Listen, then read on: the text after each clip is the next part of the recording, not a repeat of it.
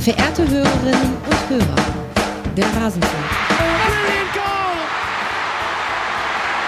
Rose Lavelle might have won the World Cup for the United States with a fantastic goal. Alles zur WM der Frauen.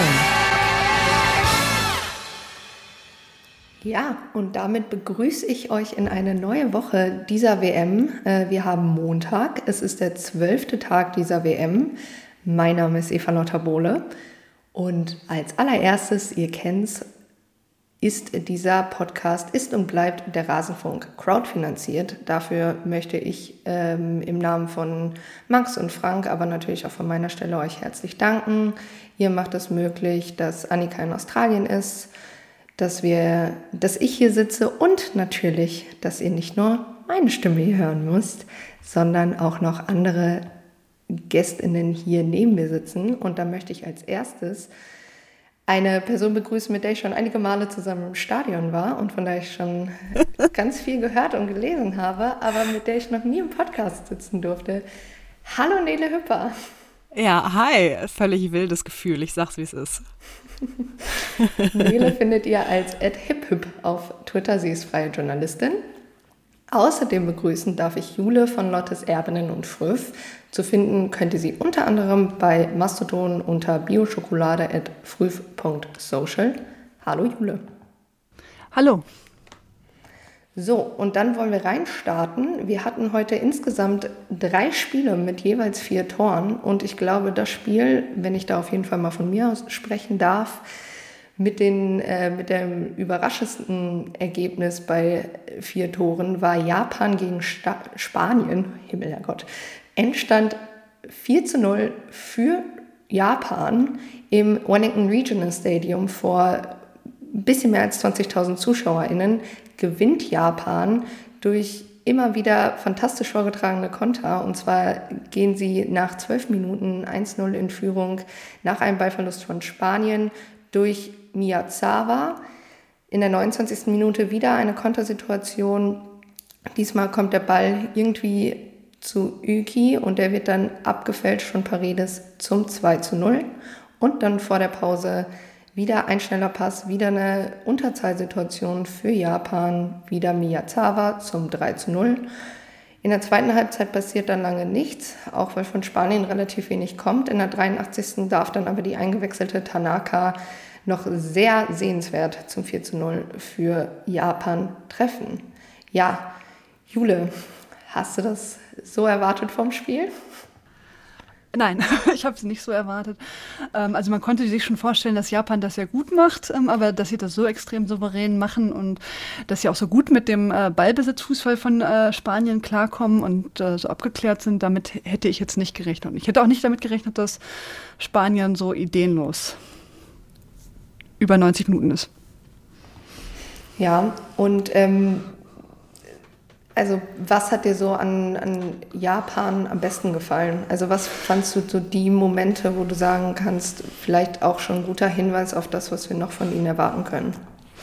Ja, also als erstes waren sie, das ist ja ähm, so deren Paradedisziplin, also sie sind super diszipliniert gewesen, also haben diese Räume ähm, immer total eng zugemacht, ähm, haben also im Prinzip auch null durchgelassen von Spanien. Da kam eigentlich auch fast gar keinen Schuss aufs Tor, so, ich glaube einer insgesamt, ähm, haben das sehr gut gemacht. Ich glaube, die beste Chance, also für mich gefühlt die beste Chance war einmal in der fünften Minute, da ist dann irgendwie der Ball mal durchgerutscht zu Bomati und ähm, da war die selbst überrascht. Äh, ansonsten danach äh, ist fast gar nichts mehr oder sehr wenig passiert von spanischer Seite.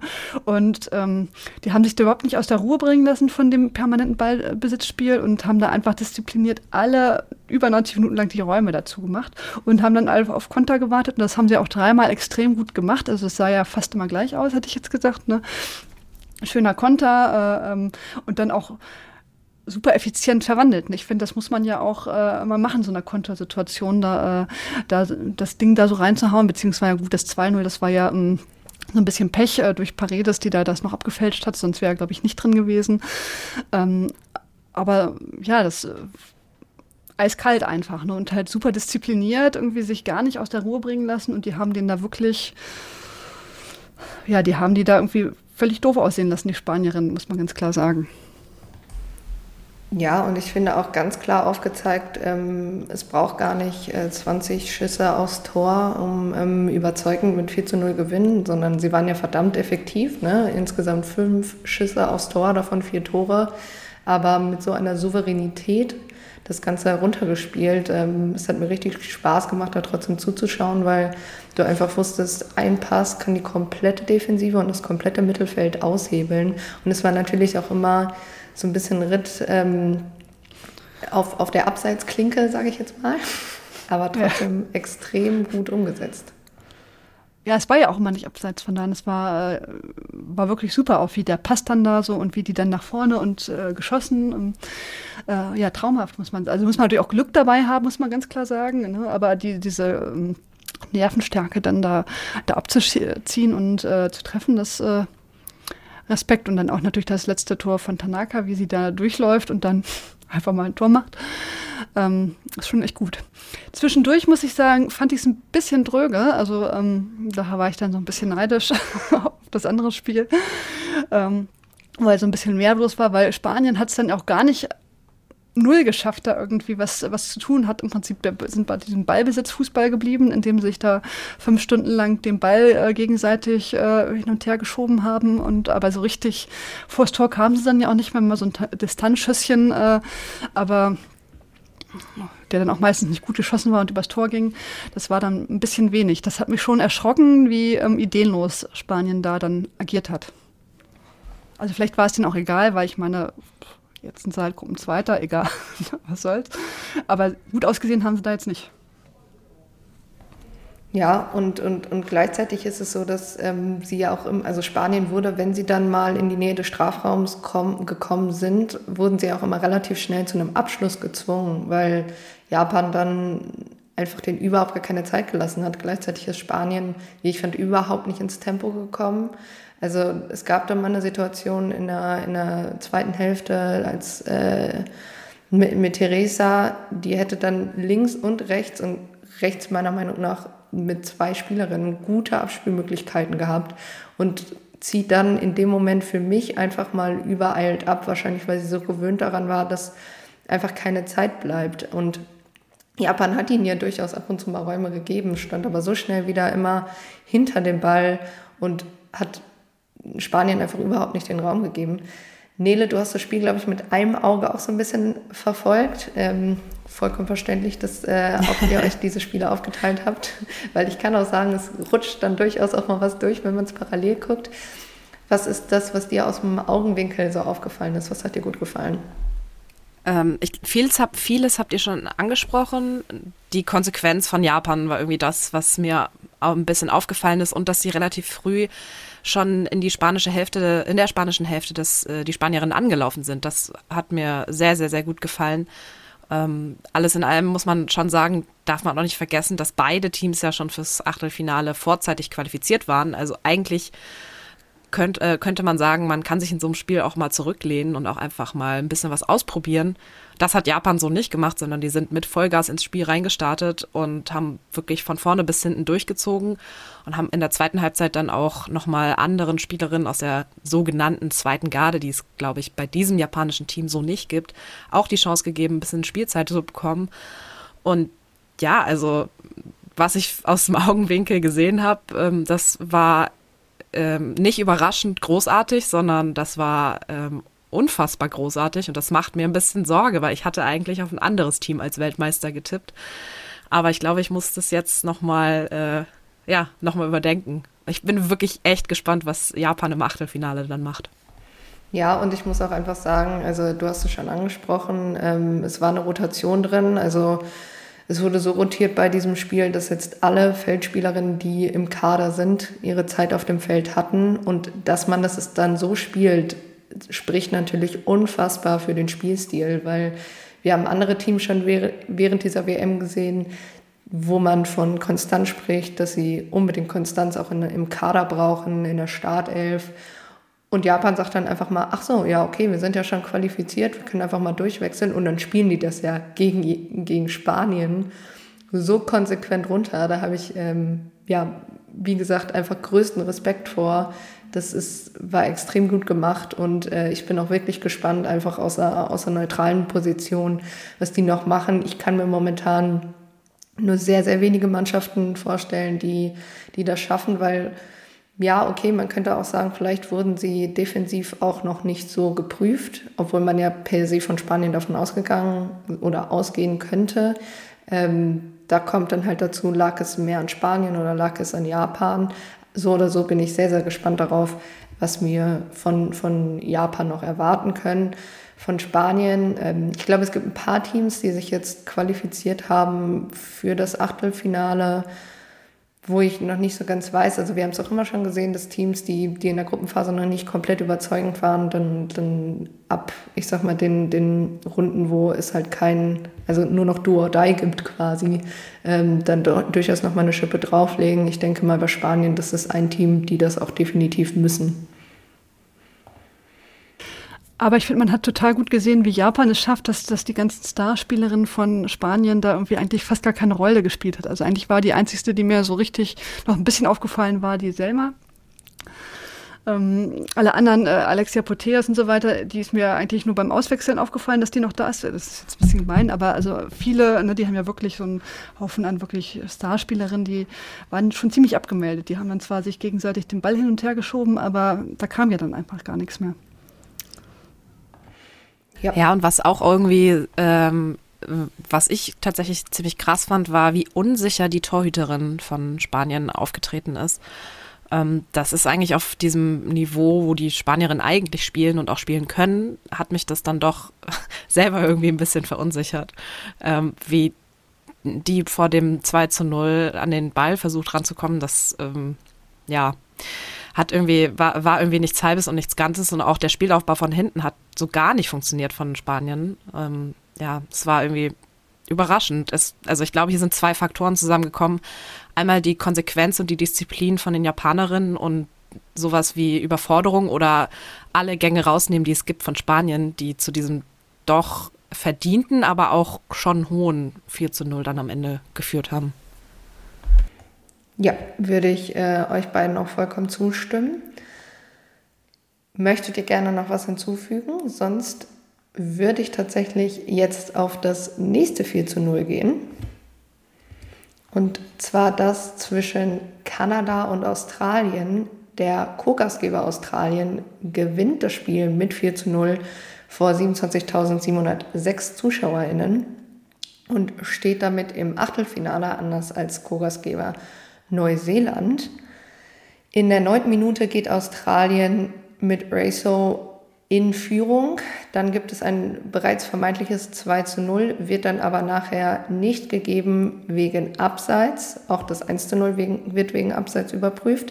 In der 40. Minute kann dann aber Australien doch noch das 2 zu 0 erzielen. In der zweiten Hälfte ist Kanada zwar gefordert, aber auch hier sieht Australien etwas näher an dem 3 zu 0 aus. In der 58. Minute kann Fowler dann eben auch dieses 3 zu 0 erzielen. Danach passiert lange wenig, außer dass wir unter anderem bei Kanada die erste Auswechslung durch äh, das Concussion Protocol sehen. Tatsächlich, es gab nämlich insgesamt äh, sechs Wechsel bei Kanada. Lehen musste ausgewechselt werden und ja, war auch sichtlich benommen. Für sie kam Jans und in der 78. das war dann schon der fünfte Wechsel, kam dann noch Smith für Quinn. Am Ende gibt es in der Nachspielzeit in der 90. plus 3 noch einen Elfmeter für Australien nach einem V-Spiel von Fleming und Gorey und den verwandelt Catley vom Punkt. Nele, wie haben dir denn beide Teams gefallen? Oh, das war ein richtig cooles, also zumindest in der ersten Halbzeit ein wirklich aufregendes, spannendes Spiel. So die Ausgangslage, äh, die Ausgangslage war auch relativ klar. Also wenn Australien hier nicht äh, im Vergleich zu den anderen beiden äh, Partien eine Schippe drauflegt, dann sind sie halt raus. Und das als Gastgeberin ist dann immer irgendwie ja schwierig. Ähm, genau, also was mir positiv aufgefallen ist, ist äh, am Anfang tatsächlich noch Kanada gewesen, die relativ früh angelaufen sind und die Außenverteidigerinnen, Außenverteidigerinnen sehr, sehr hoch mitgezogen haben. Und auch die vertikalen Bewegungen, die haben mir da ganz gut gefallen in den ersten Minuten ist Kanada irgendwie noch vors Tor gekommen und hatte irgendwie, hatte irgendwie eine Idee, aber dann kam dieses äh, schon von Eva schön äh, äh, beschriebene Tor, wo wir noch mal kurz über, also über das Abseits reden, reden sollten, weil von den Fernsehbildern her sah das äh, sah es wirklich so aus, als ob da Emily von Egmont äh, im Abseits stand. So. Ähm, und die kalibrierte Linie, die kam auch erst richtig, richtig spät. Also es war ein wunderschönes Tor. Die, äh, Egmont ist richtig, hat es genau richtig gemacht, hat viel Platz, geht bis zur Grundlinie runter, spielt den Pass dann flach vors Tor und Haley Russo, die stochert den dann da halt rein. Ähm, ja, also da hat man gesehen, wie unsortiert die kanadische Defensive ist und mit äh, Glück und auch mit sehr viel Können äh, erzielt Australien dann irgendwie so ein, ja, so äh, den klassischen Dosenöffner. und ja, also danach war das auf einmal ein ganz anderes Spiel nach zehn Minuten. Dann war nämlich Australien voll am Drücker und bleibt es dann auch. Und das gegen eine, ein Team aus Kanada, die eigentlich Olympiasieger, also die nicht nur eigentlich, sondern die Olympiasiegerin sind. Und sehr lethargisch dann auf einmal, also für mich sehr lethargisch wirken und überhaupt nicht mehr ins Spiel kommen. Ähm, das sind, glaube ich, so die beiden Gegebenheiten, die da aufeinander getroffen sind. Eine australische ein australisches Team vom Heimpublikum, die krass gepusht wurden und ein Kanada, was irgendwie überhaupt nicht in die, in die Puschen gekommen ist. In diesem Spiel, dieses Spiel könnten wir wahrscheinlich eine ganze Stunde reden und hätten trotzdem irgendwie nicht alles erwähnt. Ähm, da gab es Abseitspositionen, da gab es Abseitsentscheidungen, da gab es Elfmeter, die gegeben wurden oder nicht gegeben wurden. Und ähm, ja, also es war ein, war ein gutes Spiel zum Start in den Tag. Das darf man auch nicht vergessen. Das war relativ früh für mich noch, als, als ich das geschaut habe. Ähm, ja, also es war, es war auf jeden Fall viel drin. Ja, also äh, bei, dem, bei diesem Abseits-Ding, ich muss tatsächlich sagen, ich, ich habe mich orientiert an den, ähm, ich sage jetzt mal Rasenlinien, ja, vom, vom Mähen oder was auch immer. Äh, da konnte man schon sehen, dass es im ersten Moment näher dran an ähm, gleicher Höhe sein könnte, als es einfach von der Perspektive aus aussieht. Ähm, das ist tatsächlich, ich habe mir irgendwann angewöhnt, mich an diesen Grasmarkierungen mal versuchen zu orientieren. Im Endeffekt äh, sind wir froh, dass wir die kalibrierte Linie haben, äh, weil es natürlich für die fürs äh, Schiedsrichterinnengespann auch um einiges leichter macht, sowas dann tatsächlich auch so belegen zu können. Ähm, ja, bei Kanada gab es ja auch tatsächlich einen Vierfachwechsel in der Halbzeit. Es wurde dann noch umgestellt, so wie ich es gesehen habe, zwischendurch auf eine, auf eine Dreierkette. Ähm, zwischenzeitlich waren, glaube ich, nominell vier oder fünf Stürmerinnen auf dem Feld. Nele, ich fand dafür war einfach viel zu wenig von Kanada auch in der zweiten Hälfte zu sehen und das, obwohl du hast es ja schon angesprochen, so lethargisch und das, obwohl Australien natürlich auch nach dem 3-0 wusste, okay, wir, wir, spielen jetzt hier einfach mal ein bisschen unseren Stiefel runter, wir nehmen ein bisschen das Tempo raus, warten auf Konter. Aber ich muss sagen, dass ich Kanada erschreckend ja, schwach einfach fand. Ja, ich glaube, relativ ähm, gut passend dazu ist die Situation vor dem 2 zu 0, wo die Torhüterin äh, Kaylin Sheridan den, Bau, den Ball eher so halbherzig wegfaustet und das ist halt ihr Strafraum. So, und dann fällt halt eben das 2 zu 0, weil sie den Strafraum nicht beherrscht, also ihren, ihren Teil des Strafraums. Und ich finde, das ist irgendwie sehr, ja, es ist irgendwie so, dass, dass die Blaupause für das Spiel von Kanada, die irgendwie nicht so richtig in Tritt gekommen sind und einfach überhaupt nicht, da, da hat nichts gestimmt. Also ich, weiß nicht, woran es liegt, weil eigentlich gehört Kanada immer zu Titel, Titelanwärterinnen und haben immer irgendwie was in petto und kommen immer irgendwie zurück. Ich weiß nicht, ob es daran liegt, dass das Team einfach jetzt inzwischen schon zu alt ist oder die, vielleicht war der Spielplan irgendwie, die Idee hat einfach nicht funktioniert gegen Australien. Also wenn Australien relativ früh vier, führt und Kanada dann nur noch auf Konter lauert, ja, dann bekommt man so ab der, wann, wann war das ungefähr, so ab der 70. Minute wo, ist das Spiel dann wirklich auch ein bisschen abgeflacht, weil es dann irgendwie, ja, nicht, nicht mehr wirklich viel passiert ist. Aber so alles in allem muss man wirklich sagen, dass Kanada wirklich äh, sehr äh, verdient ausgeschieden ist nach den Leistungen bei dieser Weltmeisterschaft. Mit dem 0 zu 2 zur Halbzeit waren sie noch ganz gut bedient. Also Australien hat alles dafür get getan, dass die vor ihrem Heimpublikum alles dafür geben, weiterzukommen. Und diesen Kampfeswillen, den habe ich so bei Kanada überhaupt nicht wahrgenommen oder überhaupt nicht gesehen. Ja, und ich glaube, es ist einfach generell gut für diese WM, dass, äh, dass wir einen dieser Gastgeberländer eben noch weiter im Turnier haben. Ähm, vorher haben ja Expertinnen auch gesagt, man könnte durchaus mit Australien rechnen im Achtelfinale. Je nachdem, äh, wie es morgen auch weitergeht, könnte Australien noch so ein bisschen England entgehen im Achtelfinale, ähm, auch wegen des äh, anderen Spiels in dieser Gruppe. Jule, was denkst du denn, was können wir noch von Australien in diesem Turnier erwarten? Also ich habe ehrlich zu sagen, ich habe die sehr, sehr hoch getippt, also als Halbfinalkandidat, weil ich schon glaube, dass diese Euphorie im Land sie pushen kann. Das hat man bis jetzt ja nicht so dolle gesehen, weil die ja auch viel Pech hatten. Ich hoffe, dass Sam Kerr, wenn die jetzt richtig, wenn die jetzt integriert ist ins Spiel und richtig mitspielt, dass man da noch ähm, weit kommt. Ich meine, es müsste jetzt ja, glaube ich, gegen den zweiten der Gruppe D gehen, wenn ich das jetzt richtig in Erinnerung habe. Äh, ja, man korrigiere mich genau, da genau. genau. Das müsste ja, sage ich jetzt mal, eine lösbare Aufgabe sein. China oder Dänemark werden es wahrscheinlich sein. Mm, da muss man gucken, wie es so weitergeht. Ich kann mir aber schon vorstellen, dass die, dass die, vielleicht ist das ja auch so ein Dosenöffner jetzt, jetzt, wo man so mal richtig ähm, richtig aufgespielt hat, weil das, was ich jetzt so im Nebenauge sozusagen gesehen hat, hat mir schon gefallen. Also man hat ja immer wieder Druck zum Tor und dann immer wieder weiter versucht und so. Also man hat schon gesehen, die wollen auf jeden Fall weiterkommen. Ja, ich finde es einfach schön, wie das das Stadion mitgeht bei, bei jeder Balleroberung. Da wusste ich, war für mich auch immer ein guter Indikator. Ich hatte beide Tonspuren an bei beiden Spielen. Ich, ich, wusste immer so, ah, jetzt wird es lauter, jetzt kannst du kurz nochmal bei Australien, Kanada drauf gucken.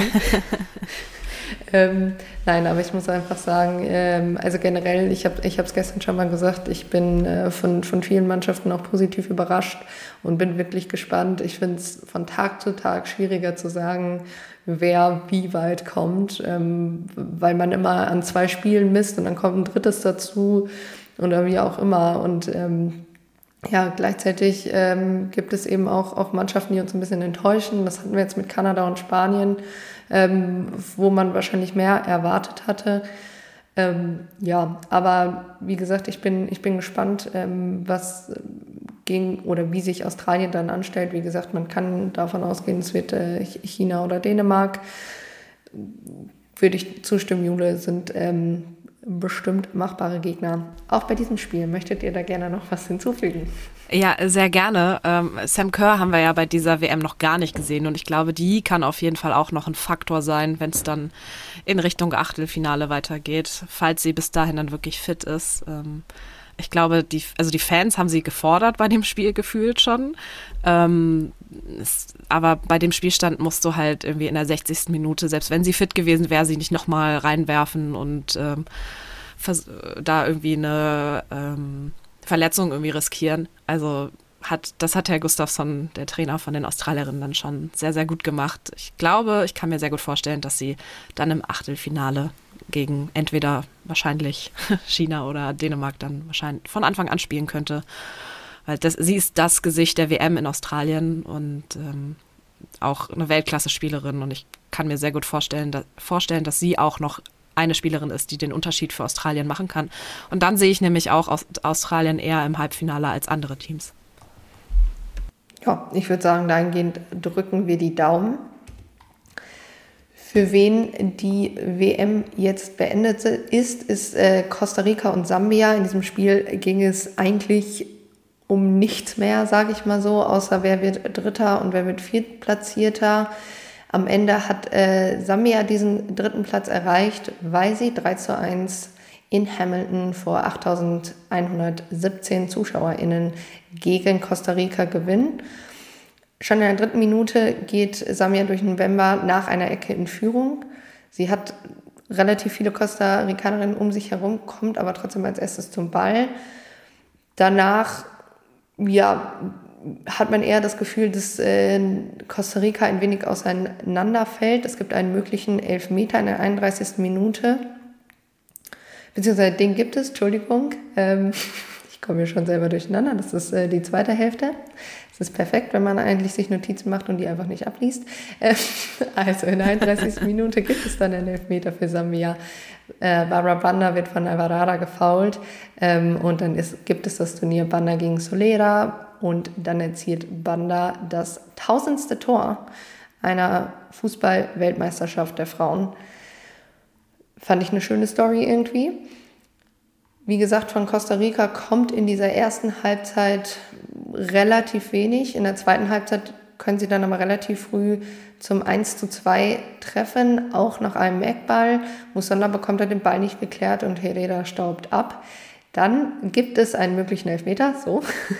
äh, Musonda fault Chinchilla. Per se ist es eine ähm, Elfmeterentscheidung, also ist es ein elfmeterwürdiges Foul. Vorher war Scott aber wohl im Abseits und deshalb zählt dieses, ja, gibt es eben nicht den Elfmeter. Und am Ende darf dann Sambia auch noch das 3 zu 1 erzielen nach einem Fehler im Aufbau von Costa Rica. Wird Kunandaji von Banda bedient und die Falet Solera am Ende Sambia sogar fast noch mit dem 4 zu 1.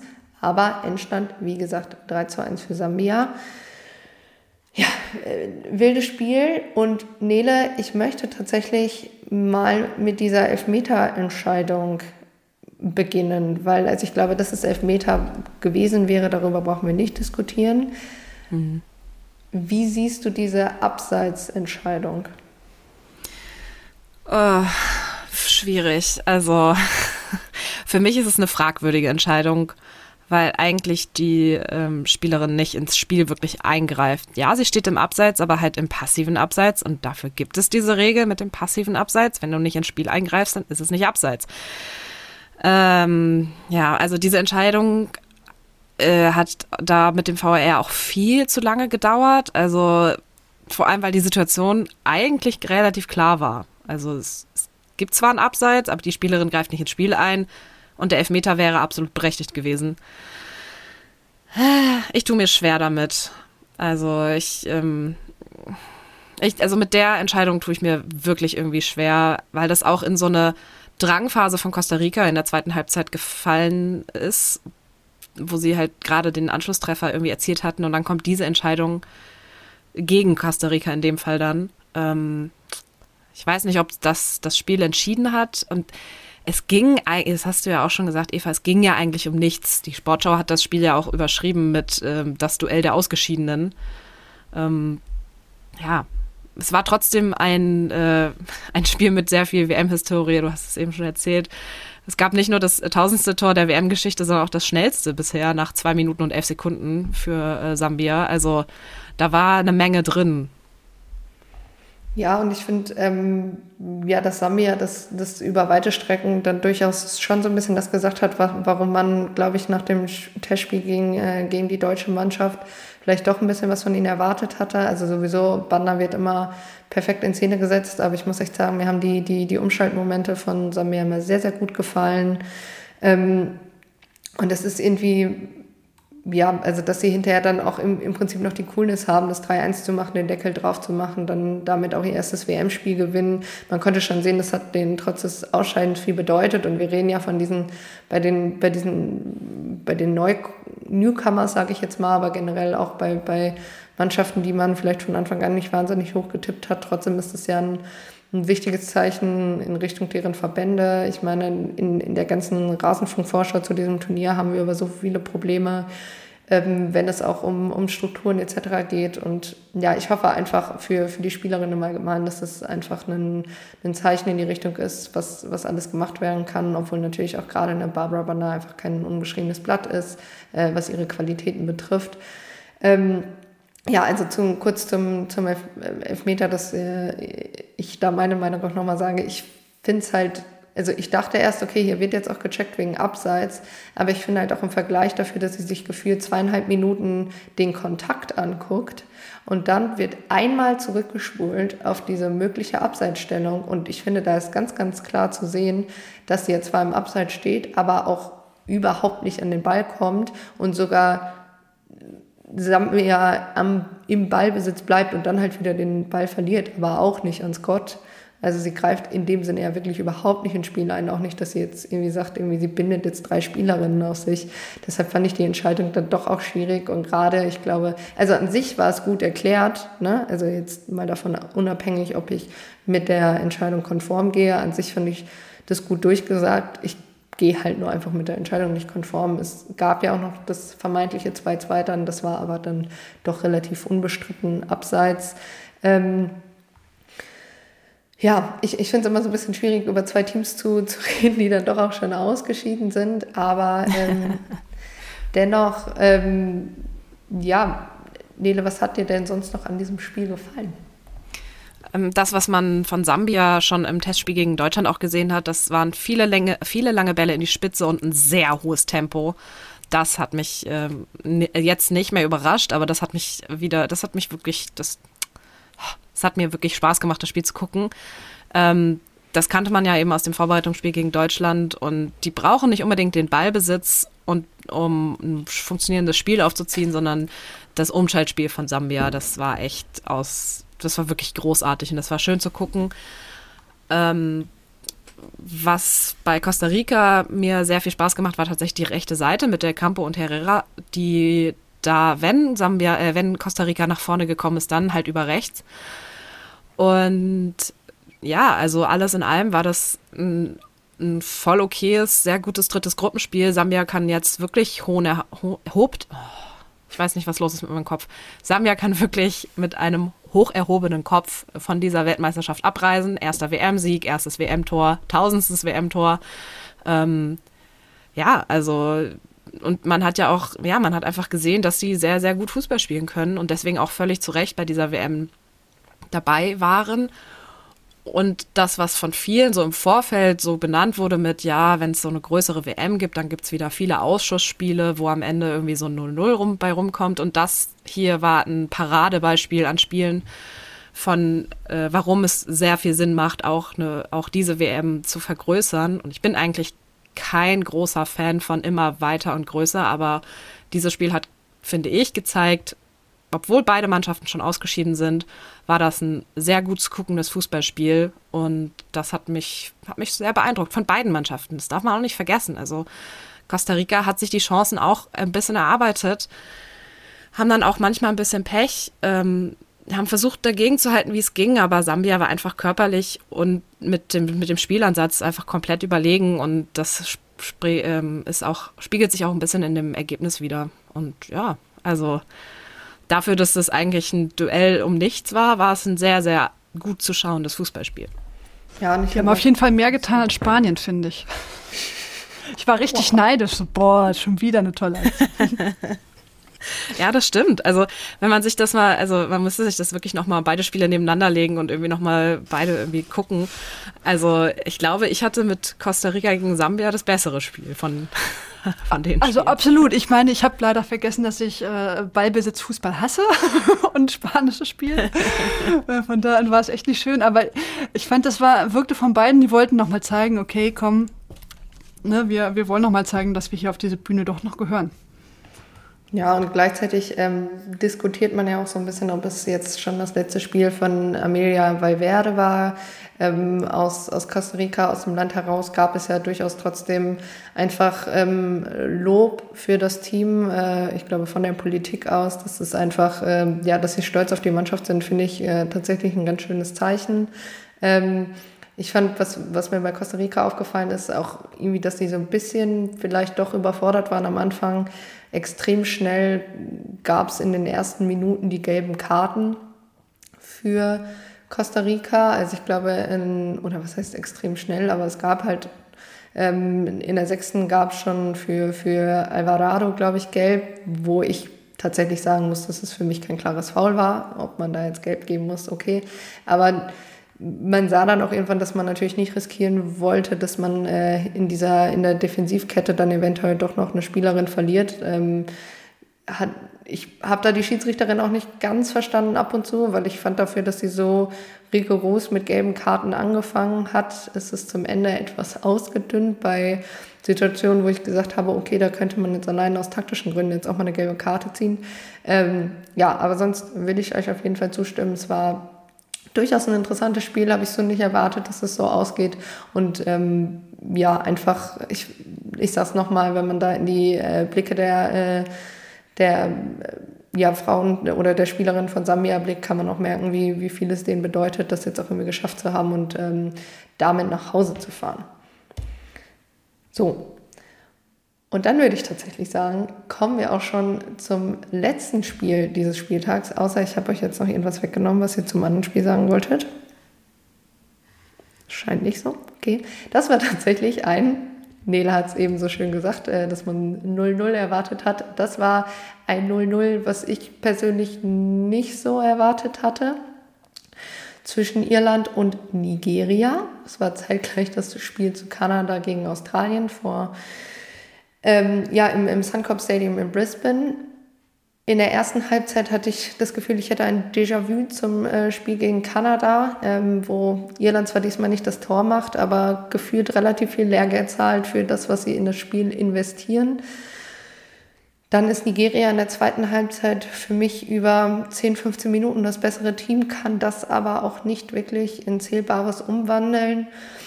Und für mich geht am Ende hinterher das Unentschiedene auf jeden Fall in Ordnung. Jula, wie hast du das gesehen? Auf jeden Fall. Ähm, ja, also ich will nicht sagen, dass ich das so, so nicht ähm, gesehen habe, aber ich glaube, dass Nigeria sehr darauf bedacht war, äh, nicht zu verlieren. Und ähm, ich glaube, Irland wollte auch nicht so gern verlieren. Und ähm, so ein bisschen so haben sie das gespielt. Also ich, ich fand das jetzt sehr ruhig und gemächlich. Ähm, jetzt nicht schlecht, aber es war jetzt auch nicht so, dass man den unbedingten Willen beider Teams gesehen hat, da jetzt äh, ähm, gewinnen zu wollen. Und sie mussten ja auch beide nicht. Irland war ja sowieso raus und hat sich wahrscheinlich gedacht, ach naja, so ein Punkt ist auch in Ordnung. Ähm, und Nigeria hat sich wahrscheinlich gedacht, ach, safe Zweiter, das ist auch gut. Ähm, machen wir das mal so. Und ähm, sie hatten zwar zwischendurch echt immer mal wieder gute Chancen, also in der fünften Minute ja ähm, war Irland ja relativ gut und dann in der 52. Minute hatte Nigeria zum Beispiel zwar wirklich sehr, sehr gute Chancen. Ähm, aber insgesamt war das da sehr, sehr viel Leerlauf, fand ich im Spiel. Also irgendwie, ich war gefühlte waren da 20 Minuten da, wo fast gar nichts passiert war. Man war sehr viel im Mittelfeld und hat dann irgendwie ein bisschen hin und her gepasst, mal versucht, dann war der Ball wieder weg, dann war er wieder bei der anderen, hat wieder hin und her gepasst, hat es versucht und also ähm, man hatte das Gefühl, das war für beide so in Ordnung, das 0-0 und so war es dann, glaube ich, auch für mich als, als Zuschauerin. Ähm, es war auch relativ ausgeglichen. Es war jetzt nicht so, dass man das Gefühl hatte, äh, Nigeria ähm, äh, macht das jetzt total ähm, Irland hatte auch gute Chancen. Ich glaube, sie hatten sogar ein bisschen mehr Ballbesitz, aber daraus wollten und haben sie dann nicht so richtig gemacht. Da fehlte dann einfach so der, der absolute Wille. Und vielleicht ist das dann ja in so einem Spiel so, wo, mit so einem Unentschieden man weiterkommt, dass man dann einfach denkt, naja, bevor was passiert, mache ich es lieber so. Ja, und, und gleichzeitig war es, glaube ich, auch so immer, wenn die gegnerische Mannschaft dann mal einen Fehler hatte. Also gab zum Beispiel mal Momente, gerade auch in der ersten Halbzeit, wo, wo Irland Fehler im Aufbauspiel hatte, ähm, gab es immer, immer wieder schöne Aktionen, wo äh, Kanu dann Oshoala schicken wollte. Ähm, ich fand, ich muss einfach sagen, dass ich ähm, gerade Brosnan im Tor von, von Irland, wenn sie gebraucht worden ist, ähm, extrem stark fand. Äh, gleichzeitig hatte man Nadosi, wo man schon angemerkt hat, ähm, auf der Linie ist sie eine super Torhüterin, aber eben mit den hohen Bällen ähm, hat sie durchaus ihre Probleme deshalb konnte man auch irgendwie bei, bei als es dann auch mal eine, eine Ecke gab, konnte man schon sehen, dass Katie McCabe versucht hat, den Ball möglichst hoch reinzuschippen. Er ist dann ein bisschen zu hoch gelangt, ähm, aber gab immer wieder Momente, ähm, wo sie dann quasi im 1 gegen 1 auch in der Luft dann eben nicht so die Lufthoheit hatte und er tatsächlich sich in der einen Situation auch ähm, Ende der zweiten Häl Hälfte ähm, verletzt, äh, prallt da auf ihre Schulter, kann zwar trotzdem weiterspielen, ähm, aber sowas äh, sage ich dann rum, das brauche ich dann auch ehrlich gesagt nicht, wenn so ein Spiel 0-0 ausgeht, dass man in so einer Aktion dann, äh, ja, es sah einfach richtig böse aus, wie Carusa ja. und Nadosi da zusammenprallen. Ich meine, bei Carusa wurde auf jeden Fall auch das, das äh, ein, ein Protokoll durchgeführt. Also es gab sehr, sehr viele Momente heute wieder, wo, wo es Kopfverletzungen gab und eben nur eine Auswechslung. Ich bin keine Ärztin, ich möchte das dahingehend nicht vollständig bewerten, aber ähm, ja, das sah schon sehr oft nicht sehr gut aus tatsächlich. Und ja, bei Nadosi hoffen wir, dass da die Schulter auch hält. Ah, das wäre ja auf jeden Fall zu wünschen. Übrigens, Bosnien ist auch die ähm, Spielerin des Spiels geworden. Also wenn keiner trifft, dann wird es eine Torfrau offenkundig bei der, bei der FIFA. Ähm, also ich fand insgesamt war das auch von der Verteidigung her ein ganz gutes Spiel. So viele Chancen gab es jetzt nicht, was vielleicht auch an den fehlenden äh, starken Angriffsbemühungen lag. Aber ähm, die haben das jetzt nicht schlecht gemacht, aber sie haben es jetzt auch nicht mit dem letzten Windel gemacht. Bei Nigeria hat mir zum Beispiel auch Payne noch ganz gut gefallen. Die hat ja doch mal so ein paar Mal Zug zum Tor gehabt. Ähm, ich bin da auf jeden Fall gespannt, wie Nigeria sich jetzt gegen vermutlich England ähm, schlagen wird. Mhm.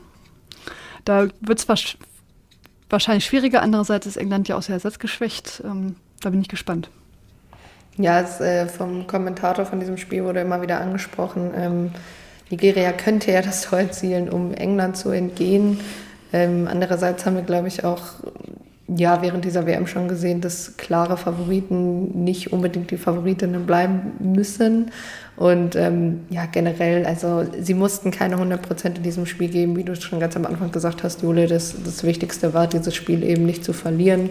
Ähm, man hat Irland über weite Strecken einfach gut zurückhalten können. Ähm, gerade fand ich, dass man es sehr, sehr gut geschafft hat, gerade in der zweiten Halbzeit äh, aus Sullivan da komplett eigentlich aus dem Spiel zu nehmen. Die war noch relativ auffällig in der zweiten Halbzeit, auch immer wieder, wird immer wieder von, von Matt Cake unter anderem ähm, mit, äh, mit hohen, hohen Bällen gesucht. Aber ja, das haben sie dann in der zweiten Halbzeit dann auch einfach besser gemacht. Und man muss auch einfach sagen, dass Irland, wenn sie, sie haben Platz bekommen von Nigeria, ähm, gerade auch im letzten Drittel, aber dann waren da auch für meine Begriffe zu viele Ungenauigkeiten drin, ähm, wurde immer mal wieder das Tempo rausgenommen, sodass dann Nigeria, Nigeria Entschuldigung, äh, sich dann doch auch sehr, sehr gut positionieren konnte.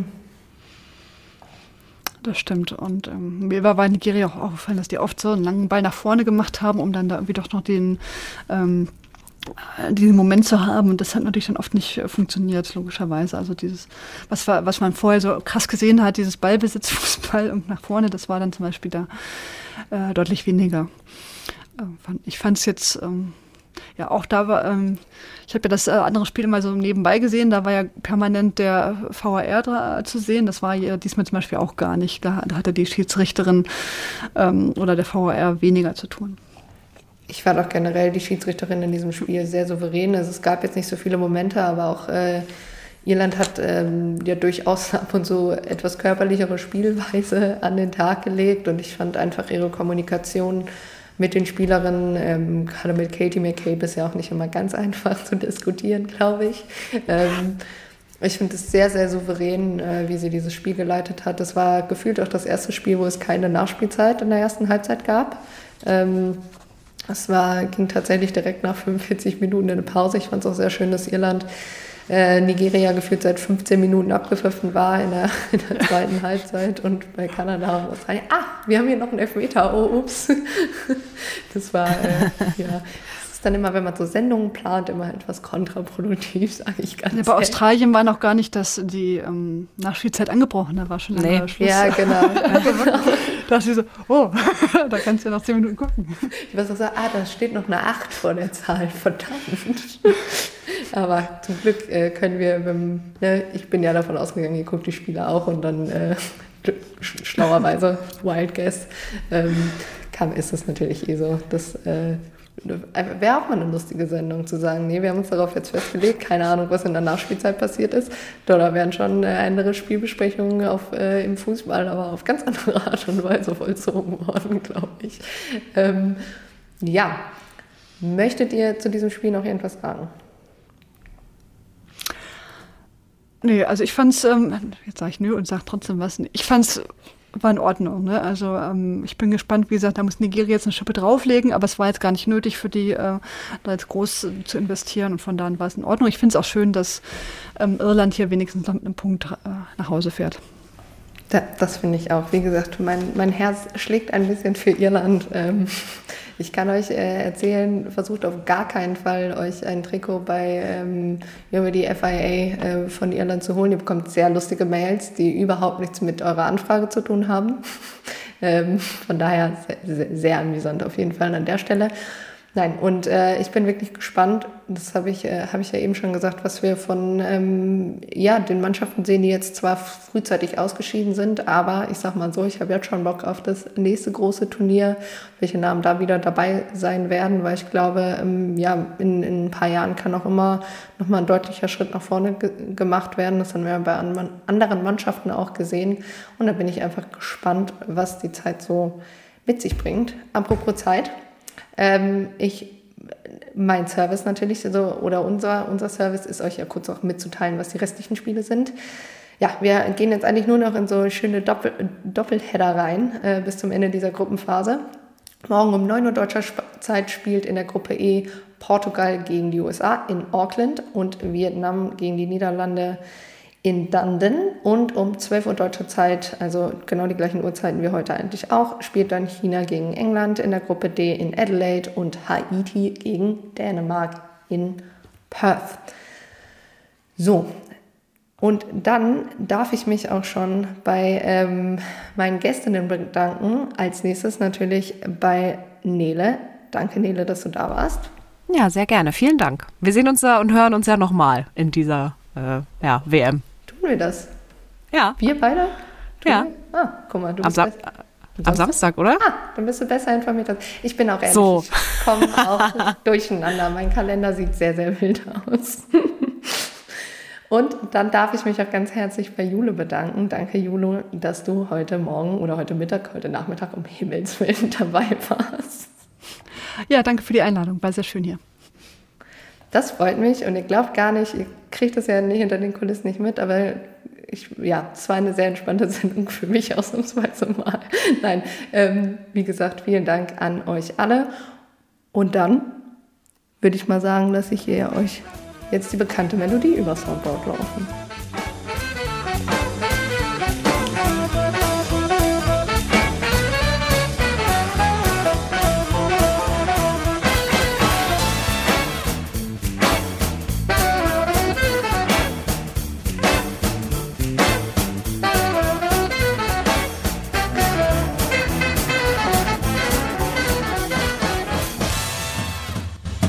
Das war der Rasenfunk.